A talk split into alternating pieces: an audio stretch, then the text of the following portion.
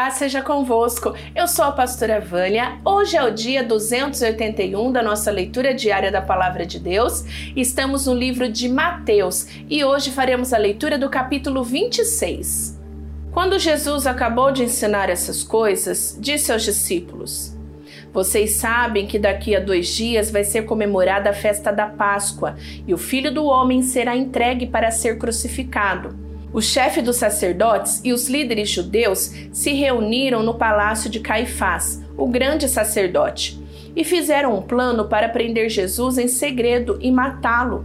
Eles diziam: Não vamos fazer isso durante a festa, para não haver uma revolta no meio do povo. Jesus estava no povoado de Betânia, sentado à mesa na casa de Simão, o leproso. Então, uma mulher chegou perto de Jesus com um frasco feito de alabastro, cheio de um perfume muito caro, e derramou o perfume na cabeça dele. Ao verem aquilo, os discípulos ficaram zangados e disseram: Que desperdício! Esse perfume poderia ter sido vendido por uma fortuna e o dinheiro dado aos pobres. Mas Jesus, sabendo o que eles diziam, disse: Por que vocês estão aborrecendo esta mulher? Ela fez para mim uma coisa muito boa, pois os pobres estarão sempre com vocês, mas eu não. O que ela fez foi perfumar o meu corpo para o meu sepultamento. Eu afirmo a vocês que isto é verdade. Em qualquer lugar do mundo onde o Evangelho for anunciado, será contado o que ela fez e ela será lembrada. Então, um dos doze discípulos, chamado Judas Iscariotes, foi falar com o chefe dos sacerdotes. Ele disse: Quanto vocês me pagam para eu lhes entregar Jesus? E eles lhe pagaram trinta moedas de prata. E daí em diante, Judas ficou procurando uma oportunidade para entregar Jesus. No primeiro dia da festa dos pães sem fermento, os discípulos chegaram perto de Jesus e perguntaram: Aonde é que o Senhor quer que a gente prepare o jantar da Páscoa para o Senhor? Ele respondeu: Vão até a cidade, procurem certo homem e digam: O mestre manda dizer: A minha hora chegou, e os meus discípulos e eu vamos comemorar a Páscoa na sua casa. Os discípulos fizeram como Jesus havia mandado e prepararam o jantar da Páscoa. Quando anoiteceu, Jesus e os doze discípulos sentaram para comer. Durante o jantar, Jesus disse: Eu afirmo a vocês que isto é verdade. Um de vocês vai me trair. Eles ficaram muito tristes e, um por um, começaram a perguntar: O senhor não está achando que sou eu, está? Jesus respondeu: Quem vai me trair é aquele que come no mesmo prato que eu. Pois o filho do homem vai morrer da maneira como dizem as Escrituras sagradas. Mas ai daquele que está traindo o filho do homem, seria melhor para ele nunca ter nascido. Então Judas, o traidor, perguntou: Mestre, o senhor não está achando que sou eu, está? Jesus respondeu: Quem está dizendo isso é você mesmo. Enquanto estavam comendo, Jesus pegou o pão e deu graças a Deus. Depois partiu o pão e deu aos discípulos, dizendo: Peguem e comam, isto é o meu corpo. Em seguida, pegou o cálice de vinho e agradeceu a Deus. Depois passou o cálice aos discípulos, dizendo: Bebam todos vocês, porque isto é o meu sangue, que é derramado em favor de muitos para perdão dos pecados, o sangue que garante a aliança feita por Deus com o seu povo. Eu afirmo a vocês que nunca mais beberei deste vinho, até o dia em que beber com vocês um vinho novo no reino do meu Pai. Então eles cantaram canções de louvor e foram para o Monte das Oliveiras.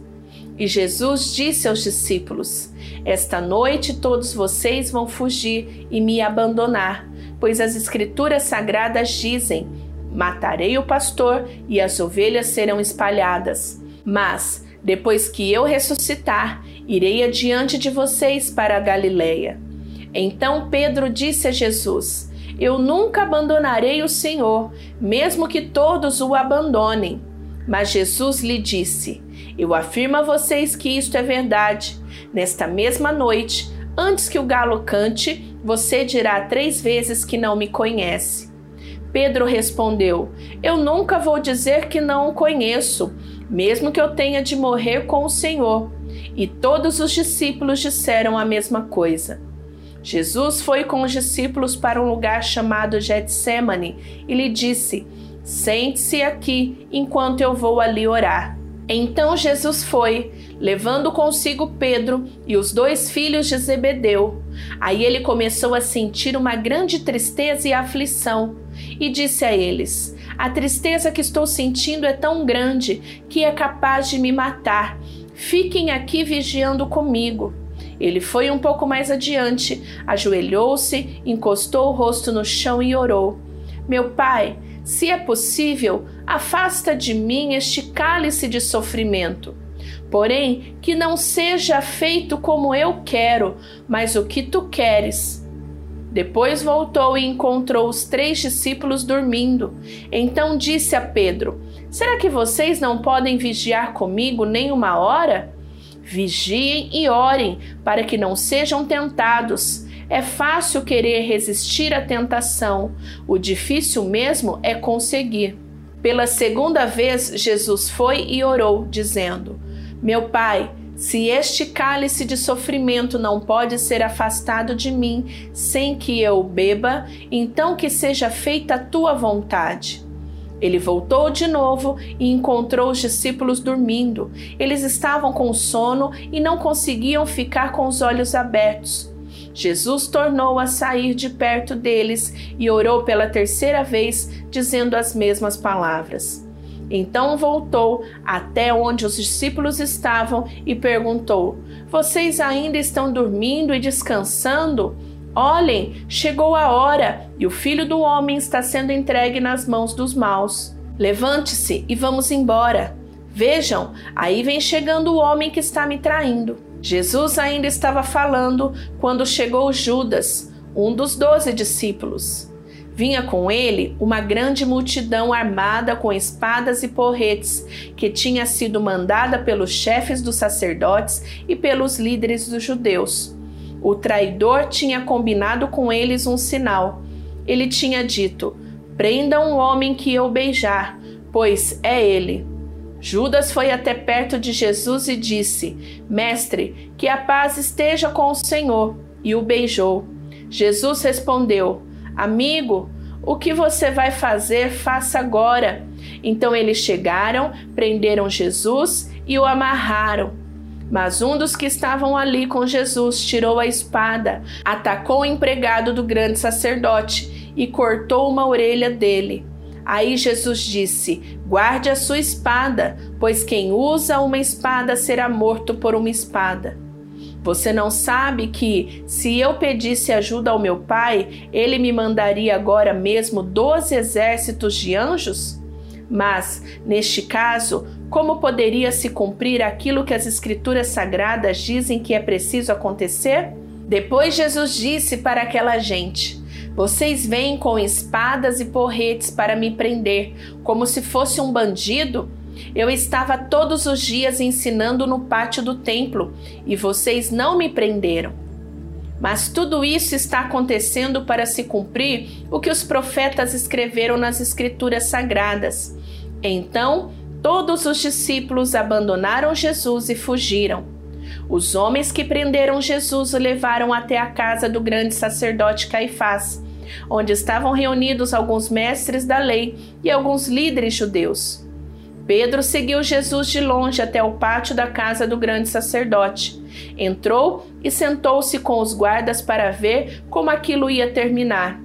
O chefe dos sacerdotes e todo o conselho superior estavam procurando alguma acusação falsa contra Jesus, a fim de o condenar à morte mas não puderam encontrar nada contra ele, embora muitos se levantassem para dizer mentiras a respeito dele.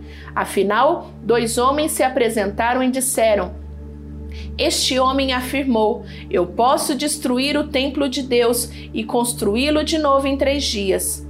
Aí o grande sacerdote se levantou e perguntou a Jesus: Você não vai se defender dessa acusação? Mas Jesus ficou calado. Então o grande sacerdote tornou a perguntar: Em nome do Deus vivo, eu exijo que você diga para nós: Você é o Messias, o Filho de Deus?